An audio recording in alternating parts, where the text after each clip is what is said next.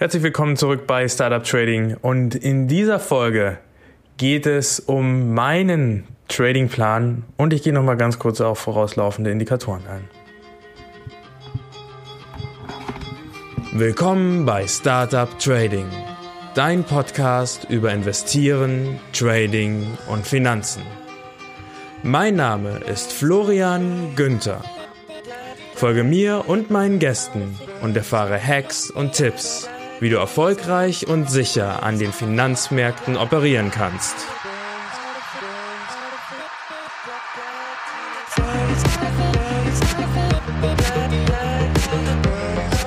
Der Podcast stellt keine Anlageberatung oder sonstige Empfehlung dar. Die dargestellten Analysen, Techniken und Methoden dienen ausschließlich Informationszwecken und stellen weder individuelle Anlageempfehlungen noch ein Angebot zum Kauf oder Verkauf von Finanzinstrumenten dar sondern spiegeln lediglich meine oder die Meinung meiner Gäste wider.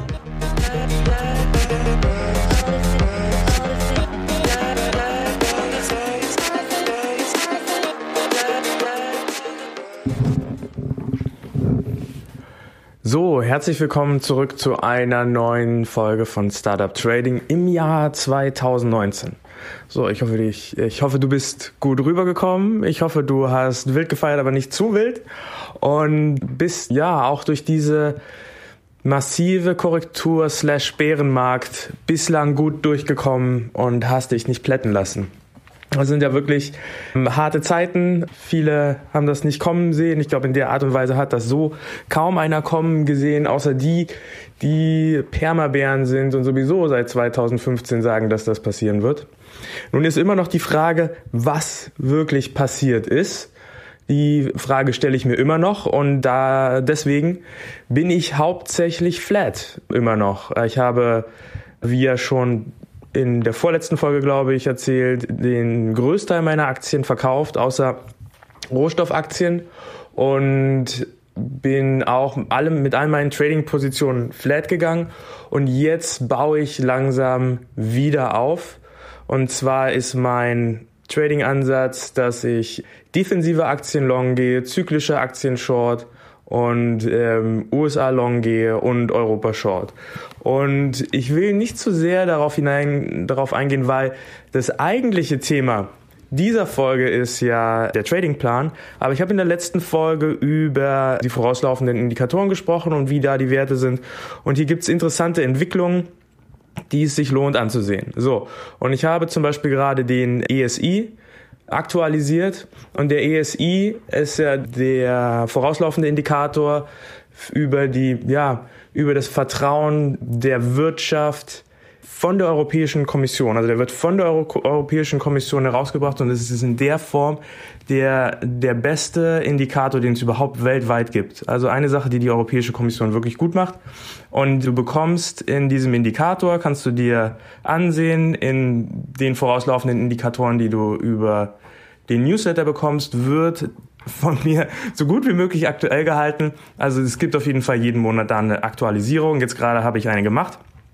Und da kannst du dir das ansehen, einfach im dritten Tabellenblatt Europa ESI Monthly und du bekommst einen vorauslaufenden Indikator für die Industrie, für den Service-Sektor, für den äh, Konsumenten, für Retail, also für Geschäfte, Verkauf, dann Building, also das, äh, das Baugewerbe und so weiter. Ja, und dann nochmal ein Gesamtindikator. So setzt er sich zusammen. Und interessant ist, die hatten früher nur einen Gesamtindikator für die Europäische Union und dann nochmal für die Eurozone. Und inzwischen haben sie noch einen für die Europäische Union ohne Großbritannien. Und so ist es jetzt so, dass die Europäische Union ohne Großbritannien tatsächlich in all diesen Bereichen, also Industrie, Service, Consumer, Retail, Building, in all diesen Einzelbereichen, dafür gibt es nämlich Werte, steht die Europäische Union ohne Großbritannien besser da als die Europäische Union mit Großbritannien. Das sind die zwei Werte, die man vergleichen kann. So, und jetzt kann man noch die Eurozone vergleichen. Und hier ist es so, dass die Europäische Union ohne Großbritannien ein klein wenig, aber nicht so signifikant besser dasteht als die Eurozone. der einzigste Bereich, wo die Eurozone die Europäische Union ohne Großbritannien schlägt, ist das Baugewerbe. Und das kann vielleicht auch daran liegen, soweit ich mich entsinne, ist das Baugewerbe gerade in Deutschland massiv, ja, ultra massiv. Also ich kann ja mal die Durchschnittswerte jetzt der Europäischen Union ohne Großbritannien vorlesen, dass du mal einen Überblick hast, was für Werte sind das. Ne? Also das ist ähm, Industrie ist 1,5, Service ist 12,3. Ähm, Consumer ist minus 5,5, also sehr schlechtes Konsumentenvertrauen. Retail ist 1,8 und Konstruktion, Building und so weiter ist 6,2. Das heißt, es bewegt sich fast alles im Bereich von plus minus 10. Ne? Also tiefste Zahl ist äh, Consumer minus 5,5, höchste ist Service 12,3. So, jetzt gehen wir mal kurz nach Deutschland, um hier mal den Unterschied zu sehen. Da ist Industrie 4,2, also das Industrievertrauen in Deutschland zurzeit mega schlecht und es kommt von hohen Werten. Höchster Wert war Januar 2018 16,4. Jetzt sind wir bei 4,2. Das heißt also, das Vertrauen der deutschen Industrie in die Zukunft sinkt seit einem Jahr ultramassiv. So. Der Servicesektor in Deutschland allerdings super hoch. Fast doppelt so hoch wie der der Europäischen Union. 20,8. Sehr hoher Wert. So, dann äh, Consumer ist ähm, ebenfalls sehr niedrig, 3,9. War auch auf seinem höchsten Stand so in der letzten Zeit nur bei 7,4. Also Konsumentenvertrauen in der Europäischen Union generell sehr schlecht. Retail minus 5,5, also genauso wie der Durchschnittswert von der Europäischen Union. Und dann hier ähm, Building, Konstruktion, ähm, Gebäude ist 20,9 in Deutschland. Das heißt, wir haben einen super Bauboom. Also wir haben gerade im Baubereich super hohe Konfidenz gerade in Deutschland. Der Boom im Baubereich ist ja auch immer ein Indikator dafür, dass wir die letzte Phase eines Booms erreicht haben. Ne? Das Baugewerbe springt immer als letztes an. Aber ich glaube, daran zweifelt zurzeit auch keiner. So. Genau, was können wir hier aber rauslesen? Die Werte in der Europäischen Union generell nicht so gut. Man kann aber auch errechnen, in Großbritannien selbst noch schlechter. Wobei es auch für Großbritannien Werte gibt. Genau, Großbritannien die Werte nur mal zum Vergleich. Industrie 8, Service minus 8, Consumer Confidence minus 9, Retail minus 8, Building 0. Katastrophale Werte. So, und ich hatte letztens darüber gesprochen, dass die, die, die vorauslaufenden Indikatoren in der USA alle noch sehr, sehr gut sind. Ähm, jetzt gab es einen, einen ähm, harten Haken und zwar der PMI, also der Wert für die Industrie, ist rausgekommen für Dezember und der ist massiv schlechter. Er ist von fast 60 auf 54 gefallen. Das ist ein super harter Drop und bedeutet, von sehr komfortablem Wachstum sind wir an die Wachstumsgrenze herangerutscht.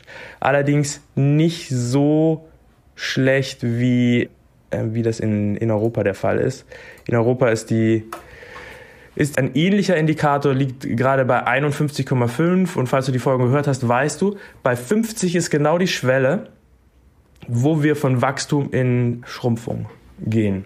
Also die USA immer noch komfortables Wachstum, das, die Consumer Confidence ist sogar noch gestiegen jetzt im Dezember. Die Building Permits, also die Baugenehmigungen für neu gebaute Häuser, gibt es keine Daten wegen dem Regierungsshutdown. Also ähm, die Industrie schwächelt, aber ist immer noch Wachstum, währenddessen wir in Europa von ähnlich hohen Werten kamen, wie die USA noch im November hatten, aber vor einem Jahr.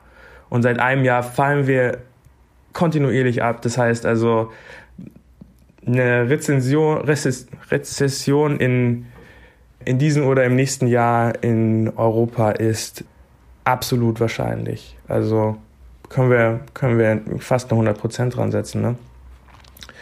Gut, aber das dazu. Ne? Also hier nochmal aktueller Stand dazu. Und jetzt würde ich gerne zum Thema Tradingplan übergehen, ne? das eigentliche Thema. Und bei mir ist das so, ich habe meinen Tradingplan auf die erste Seite des Dokuments gesetzt, wo ich die Spread Trades mache. Auch dieses Dokument bekommt ihr von mir im Newsletter. Was ich auch habe, ich habe ähm, mir oben eine wie nennt man das, ähm, Affirmation oder so geschrieben. Ich bin ein disziplinierter und profitabler Trader, habe ich oben drüber geschrieben. Einfach um mein Mindset dahin zu bringen, dass ich das auch wirklich sein will. Und Wozu ist ein Tradingplan gut? Ein Tradingplan ist im Prinzip ein Gesetzwerk, was du dir selber gibst. Ein, eine Aufstellung von Regeln, nach denen du tradest. Und du kannst das ein bisschen damit vergleichen, als würdest du in einem Hedgefonds arbeiten. In einem Hedgefonds ist es so, dass dein Vorgesetzter dir Regeln gibt, nach denen du traden sollst. Und diese Trade, diese Regeln sind absolut hundertprozentig einzuhalten. Wenn du sie nicht einhältst, wirst du gefeuert. So einfach. Und das bedeutet, man geht halt stoisch danach vor.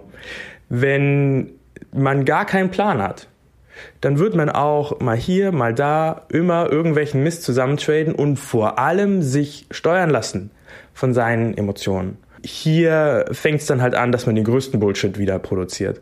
Das heißt, erfolgreiches Trading funktioniert nur, wenn du einen wirklichen Plan hast. Mit Plan meine ich nicht Strategie, sondern ein, ein Plan, der dir wirklich einen Prozess vorgibt, wie du Trades auswählst, wie du sie managst, wie du sie schließt und so weiter. Ne?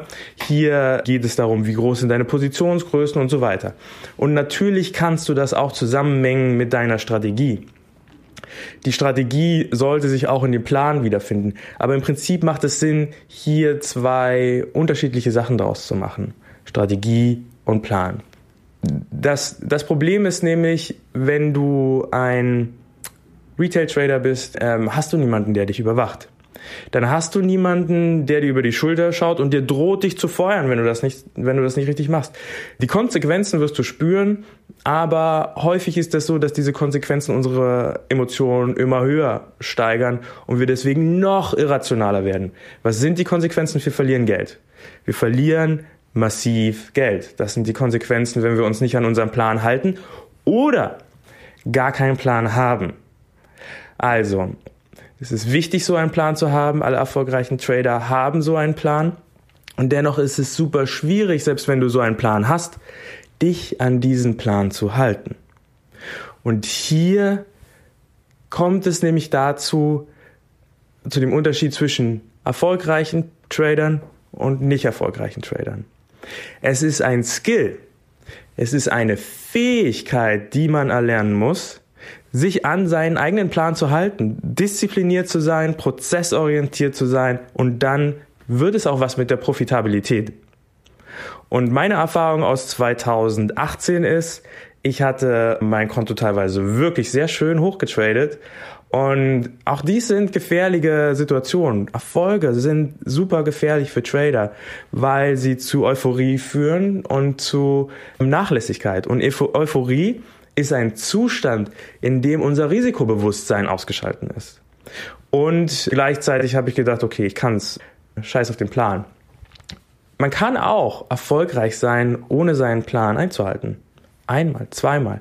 Aber es führt mit absoluter Sicherheit und immer in eine Katastrophe, die irgendwann kommt, weil wir einfach über ein Drahtseil balancieren und wir sagen, ich brauche keine, keine Sicherheitsleine mehr. Ich brauche nicht mehr das Netz, ich brauche nicht mehr den doppelten Boden. Ja, ich lasse sogar den Stab weg. Ich bin so toll. Natürlich fliegen wir irgendwann runter und brechen uns das Genick. Und genauso ist es mir auch passiert. Ich hatte mein Konto wirklich super schön hochgetradet an nahezu 20 Prozent und habe es äh, mit wenigen einzelnen Trades geschafft, mir meine Bilanz megamäßig zu verhageln und bin jetzt mit einem Plus von 4% rausgekommen am Ende des Jahres, wo vielleicht der ein oder andere drüber lachen wird.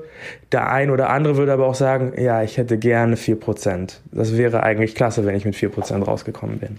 Also von so her, von so her ähm, verbuche ich es erstmal als Erfolg, dass es immerhin 4% sind, aber es äh, hätte besser sein können. Und das ist die, die Lehre. Ich äh, rechne mir das Geld vor, was ich verloren habe, nachdem ich es gewonnen hatte. Ne? Das Investment lief zum Glück besser mit Aktien, aber Trading ist immer noch eine zu erlernende Fähigkeit. So, wie habe ich meinen Tradingplan aufgebaut? Ich habe meinen Tradingplan in zwei Kategorien aufgebaut und zwar einmal erstmal ein Plan, ein, ein Set von Regeln. Eigentlich könnte ich vor jede Regel noch so ein Paragraphenzeichen machen, um es noch um es noch ähm, eindeutiger zu machen. Ähm, und vielleicht mache ich das jetzt auch gleich. Das ist eine gute Idee. Und als zweites habe ich einen Ablaufplan. Das heißt, wenn ich einen Trader öffne, wie läuft das genau ab. So. Und dann starten wir mal damit. Ich äh, würde sagen, ich lese dir einfach mal meinen Plan vor, mit der Bitte darum, dass du das siehst als den Plan, den ich für mich habe. Und dieser Plan ist auch durchaus flexibel und bekommt ständige Anpassungen. Manche Regeln setze ich rein, um sie zu testen. Wenn ich diese zusätzliche Regel reinbringe, ist das vorteilhaft oder ist das negativ? Und äh, manche Regeln, die ich hier drin habe, habe ich zum Beispiel auch gerade erst reingesetzt, zum Beispiel nachdem ich ein Buch gelesen habe und äh, teste die und vielleicht schmeiße ich die auch in, in einem halben Jahr wieder raus. Aber erstmal möchte ich sie ein halbes Jahr testen. Ne?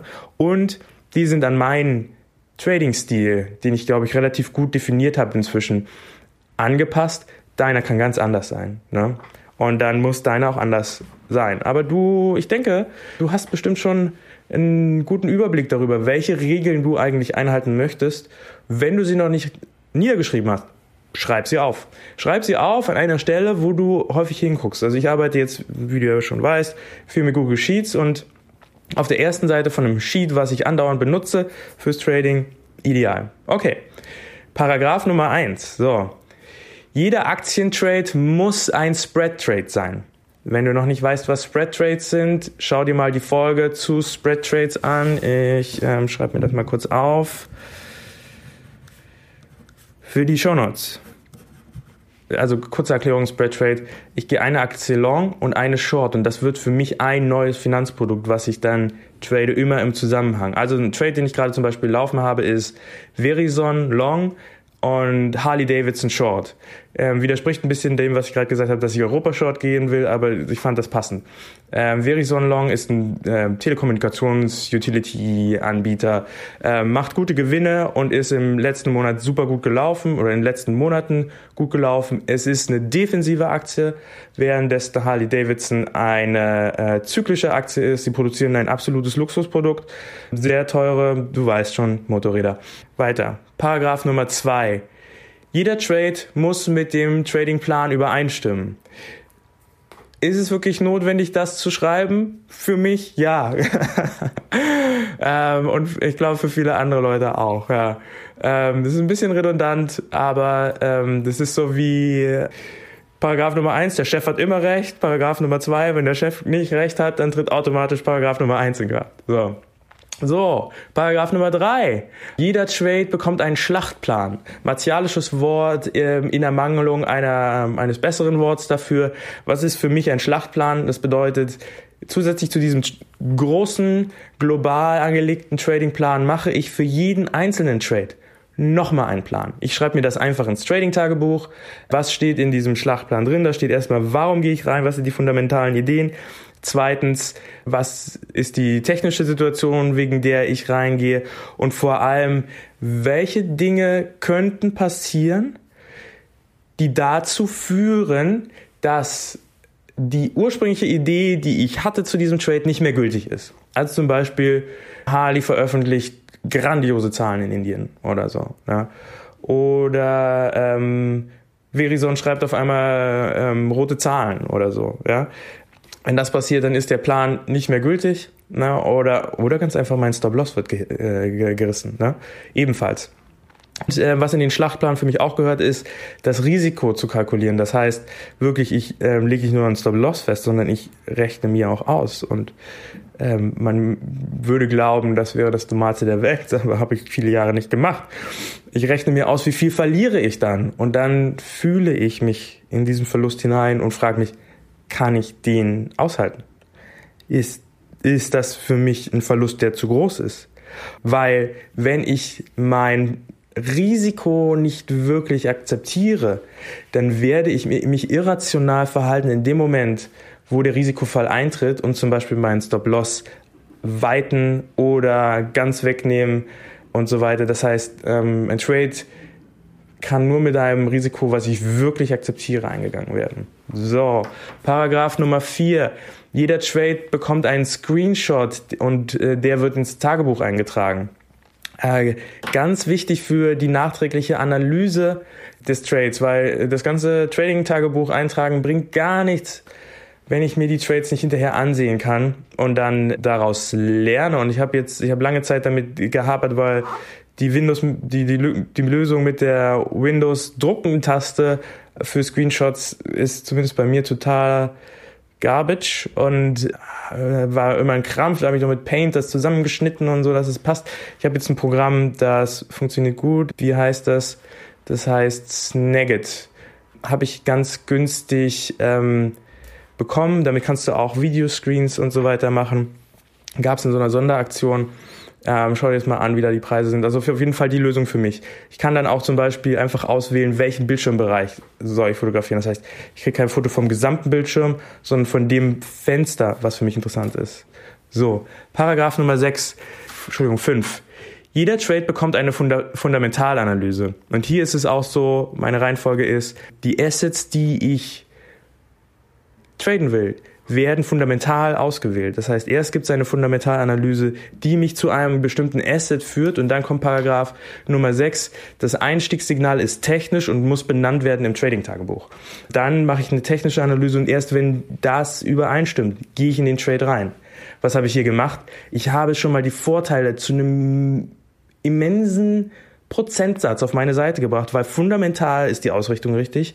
Und bei diesem fundamentalen Wert gehe ich dann aber nicht irgendwann rein, wenn ich es entdeckt habe, dass es fundamental gut ist, sondern wenn es technisch mir gefällt. Und weil ich jemand bin, der im Englischen sagt man gerne mal Jump the Gun macht, also das heißt, ich ähm, warte mein Einstiegssignal nicht immer komplett ab oder gehe auch manchmal ohne Einstiegssignal rein, zwinge ich mich dazu, dass es jetzt im Trading-Tagebuch benannt werden muss und erwische mich gerade dabei, dass ich das beim letzten Trade nicht gemacht habe. Und das ist auch eine Sache.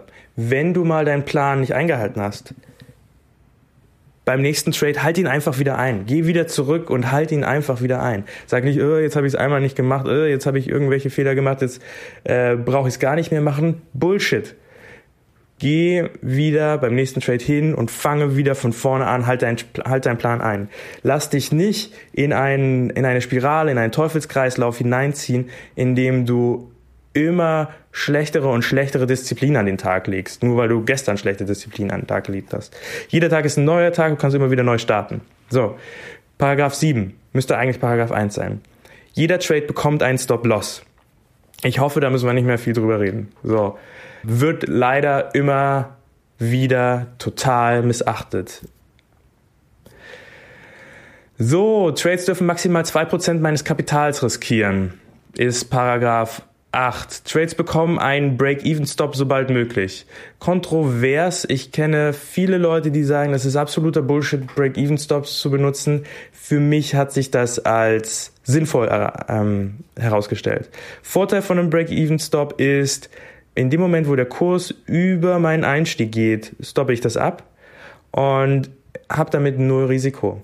Was bei Aktien nicht ganz stimmt, weil ich ja eine, eine Gap habe jede Nacht und das, äh, die Aktie kann viel tiefer auch eröffnen. Deswegen heißt die Regel auch, Trades bekommen einen Break-Even-Stop sobald sinnvoll. Das muss also, muss also mit Sinn und Verstand ähm, gesetzt werden. Nicht sofort, wenn er rübergeht.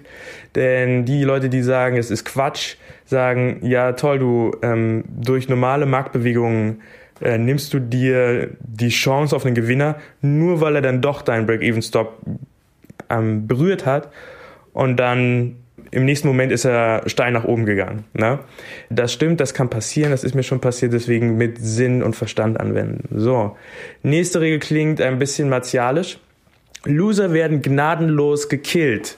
Das ist so ein bisschen ein, ein, ein kleines Reframing hier. Und zwar ist es wirklich eine der schwersten Aufgaben überhaupt, eine Verlustposition zu schließen. Vor allem, wenn die Verluste höher sind als erwartet. Vor allem, weil das Risiko vorher nicht akzeptiert war oder noch zusätzlich Fehler gemacht wurden, wie der Stop-Loss wurde erweitert und so weiter. Und hier versetze ich mich so ein bisschen in die Situation eines Assassinen, der einfach, ich weiß nicht, ich, ich bin ein Geheimdienst, alle meine Trading-Positionen sind Agenten und jetzt hier einer verliert halt voll krass gerade Geld für mich. Ne? Also er macht seinen Job schlecht, vielleicht arbeitet er sogar für die Konkurrenz. Und in solchen Fällen ist der Geheimdienst einfach gnadenlos und killt seine Verräter. Äh, genauso habe ich das für mich geframed, damit es ein bisschen leichter ist. So. Paragraph 11, der Stop-Loss wird markttechnisch nachgezogen. Es gibt eine Folge über das markttechnische Nachziehen von Stop-Loss, die ich dir in die Shownotes packe. Der, der Vorteil an dieser Sache ist, dass der Stop-Loss hier auch als Ausstiegspunkt ähm, genommen wird. Das heißt, ich ich bin mit meiner Position im Gewinn und dann ziehe ich anhand nach äh, markttechnischer Komponenten, da gibt es verschiedene Möglichkeiten, dies zu tun, für kürzere und langere ähm, Trading-Zeiträume, ziehe ich den immer so nach, dass wenn, wenn das Szenario im Prinzip kippt, technisch, bin ich raus und nehme meinen Gewinn mit. Ich werde niemals auf dem Top aussteigen und ich werde nie auf dem Grund einsteigen, aber ich habe eine feste Regel, wann ich rausgehe. Und das ist Gold wert. So. Positionen, die sich drehen, werden, wenn möglich, reduziert oder geschlossen, bevor der Gewinn abgegeben wird. Was meine ich damit? Die Position geht schön nach oben und ähm, ja, dreht sich dann, geht nach unten. Und ich habe im letzten Jahr ähm, Geld verloren an der Stelle, wo ich hätte eigentlich viel, viel Geld gewinnen müssen. Die Position war schon mehrere hundert Euro im Plus, dreht sich dann und ich habe gedacht, das ist nur eine Korrektur. Ich bleibe lange drinne ich ähm, weiß genau, das ähm, ist ein Trend und der geht weiter und weiter und weiter. Aber das ist nicht die Realität gewesen, sondern der Markt hat gedreht, die ähm, Trendbewegung war vorbei und die Korrektur hat mich unterhalb von meinem Einstieg gebracht. Ich habe dann irgendwann realisiert, dass einfach äh, die Situation eine ganz andere ist und äh, habe dann im Verlust geschlossen und deswegen die Regel eingeführt, Positionen, die sich drehen werden, wenn möglich reduziert oder geschlossen. Das bedeutet, wenn ich mehrere Positionen, mehrere Kontrakte habe, dann reduziere ich die Zahl der Kontrakte, wenn die Position sich dreht. Und kann ja dann, wenn die Korrektur doch ähm, wieder vorbei ist, da auch wieder mit einem reingehen. Damit mache ich, äh, mache ich sogar mehr Gewinn. Ne? Wenn ich nur einen Kontrakt habe, wird sie geschlossen. Punkt. Hart, aber so werde ich das in 2019 machen. So, das ist ebenfalls aus dem Buch mit den Assassinen. Jeder Trade ähm, im Gewinn, der mehr als 10% verliert, wird geschlossen. Also ein Trade, wo ich 10% plus habe, ähm, das äh, ist ja schon mal genial. Das ist so eine Regel, die habe ich noch nicht angewendet, die ist jetzt sozusagen in der Überprüfung. Und sollte ich dann in einer Position halt, sollte eine Position massiv drehen, dann mache ich sie einfach zu. Einfach, weil die Aussicht darauf, dass die wieder besser läuft, nicht besonders groß ist. Ne? Ja, das ist so ein bisschen so eine Regel, ja, die, die ich mal testen werde. Vielleicht steckt da viel Weisheit drin. In dem Buch war das auf jeden Fall so. Okay, 14. Ähm, geschlossene Trades werden monatlich analysiert. Das bedeutet, jeden letzten des Monats gehe ich in mein Trading-Tagebuch oder das entsprechende Wochenende und schaue mir an, was ist bei den geschlossenen Trades gut und schlecht gelaufen. Und damit habe ich zwölfmal im Jahr die Situation, dass ich meine Trades analysieren kann und zwölfmal im Jahr Verbesserungen für meinen Plan, für meine Strategie, für meine Trade-Ausführung führe, finde und somit halt ein besserer Trader werde durch das Analysieren des Trading-Tagebuchs. Dafür ist es natürlich notwendig, dass die Einträge gut sind und dafür ist es natürlich notwendig, dass ich auch ähm, Screenshots gemacht habe. Ne? So, die vorauslaufenden Indikatoren werden aktuell gehalten, auch eine Regel. Ganz wichtig und äh, habe ich auch gerade gemacht. So, Kauf in ein fallendes Messer oder umgekehrtes verboten. Das habe ich leider viel zu häufig sehr gerne gemacht. Ich habe Kryptowährungen sind ein super Beispiel dafür. Ich habe äh, gesehen, oh, hier ist eine schöne Korrektur und der Preis ist ja schon so viel niedriger, als er vorher war. Eventuell dreht es bald, also fange ich an, Positionen aufzusammeln. Das ist scheiße. Und zwar, weil ähm, die Positionen immer noch mal 80 Prozent weitergefallen sind von, von meinem Einstiegspunkt gesehen. Und das war eine absolute Geldvernichtung. Und das habe ich auch mit Gold gemacht, das ich auf dem Weg nach unten immer schon eingesammelt habe. Und habe halt auch radikal, radikale Verluste gemacht. Also der, der Kauf ins fallende Messer oder umgekehrt, wenn ich Short gehe, dann ist es natürlich noch gefährlicher, in, den steigende, in eine steigende Position Short zu gehen. Das ist wirklich Selbstmord, weil die Verluste nicht gedeckelt sind. Deswegen ist das absolut verboten der, ich brauche eine Bodenbildung, ich möchte sehen, dass es nach oben geht. Dann, genau. Trades müssen Trendfolgen sein, 17 ebenfalls. Spricht so ein bisschen auch ähm, aus äh, Regel 16, aber ich will einfach in den Trend gehen und nicht gegen den Trend. Das ist die einzigste Lösung, wie ich es mir leicht mache, Geld zu verdienen. Wer HKCM-Abonnent ist, die machen das ein bisschen anders. Die können das aber auch. Die können das aber auch, weil die halt Elliott Wave anwenden. Aber ich für mein persönliches Trading habe nur ein grobes Verständnis von dem, was notwendig ist, um diese Art von Trading ähm, zu machen, die die von HKCM machen. Okay, und jetzt mein zweiter Punkt ist halt Ablauf vor Traderöffnung. Ne? Das ist so eine Art Checkliste. So. Und da ist Punkt Nummer eins, vorauslaufende Indikatoren checken. Ich, ähm, das muss ich nur einmal im Monat machen. Äh, damit habe ich eine Weltsicht und weiß, wo es lang geht. Grundsätzlich hat es mit dem einzelnen Trade nichts zu tun, aber ich, es muss, ich, ich muss es halt regelmäßig machen, um einfach eine individuelle ein individuelles Verständnis ähm, zu bekommen, was gerade in der Welt los ist, ohne den Einfluss von irgendwelchen Nachrichten oder Finanzpornografie. Also so ähm, Finanzzeitungen und so. So, zweitens Screening. Ich habe einen Aktienscreener, äh, mit dem kann ich 25.000 Aktien weltweit screenen nach allen möglichen Kennzahlen. Und meine Aktienauswahl funktioniert dadurch, dass ich im Prinzip dort eine, ja, verschiedene Kennzahlen hintereinander schalte.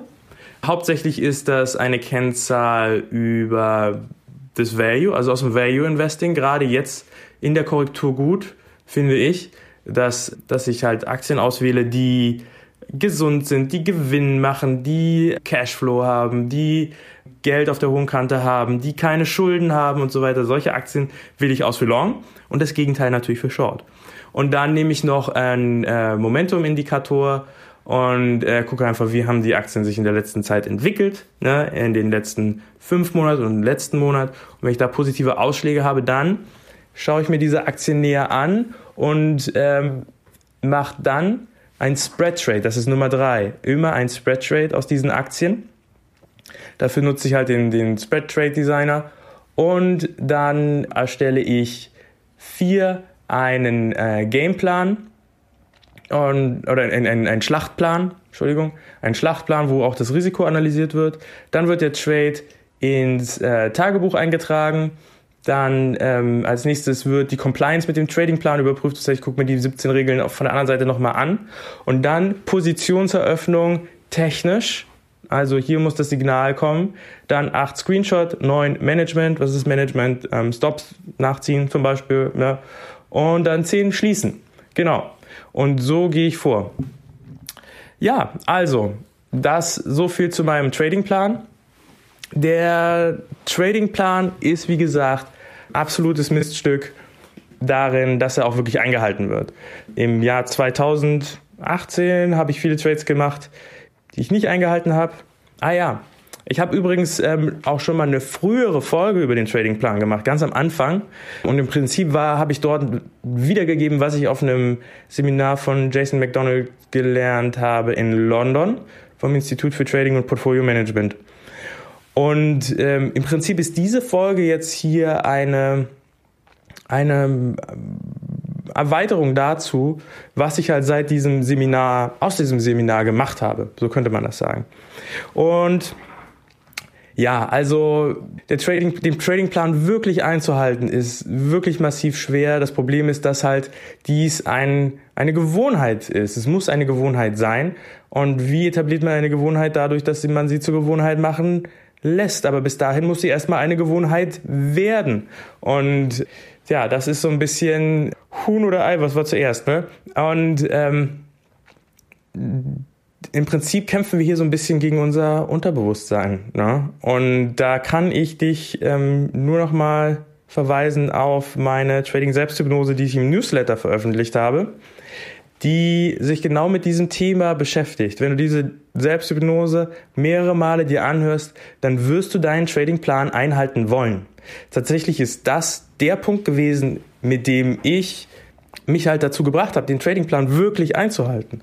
Ne? Ich habe die für mich aufgenommen, habe sie mir äh, x Mal angehört, 20 Mal angehört und es funktioniert.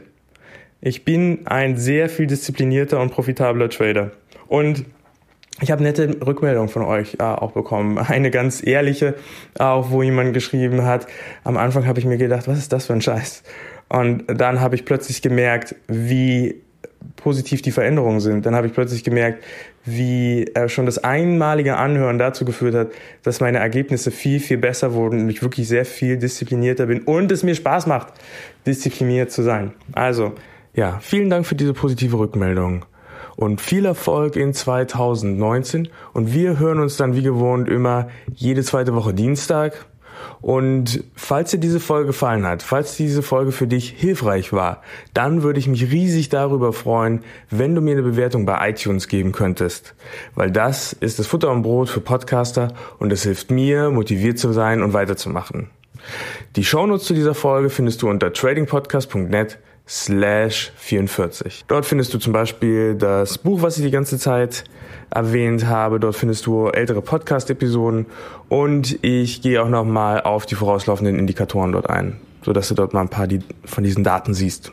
Also, ganz herzlichen Dank für deine Aufmerksamkeit. Bis bald. Tschüssi.